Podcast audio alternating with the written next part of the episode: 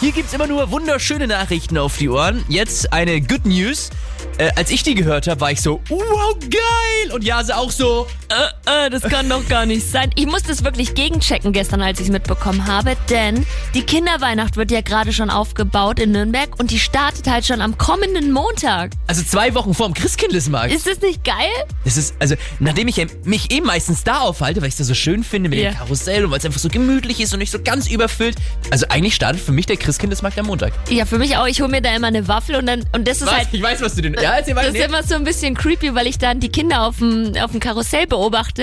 Also die anderen Eltern denken wahrscheinlich, na und wo ist ihre Kleine? Nee, ich stehe nur hier, ich schau den anderen ja, Kindern und zu. was für ein Getränk hast du in der Hand?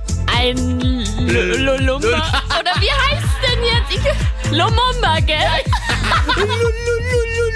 So, hier ist Energy. Schönen guten Morgen.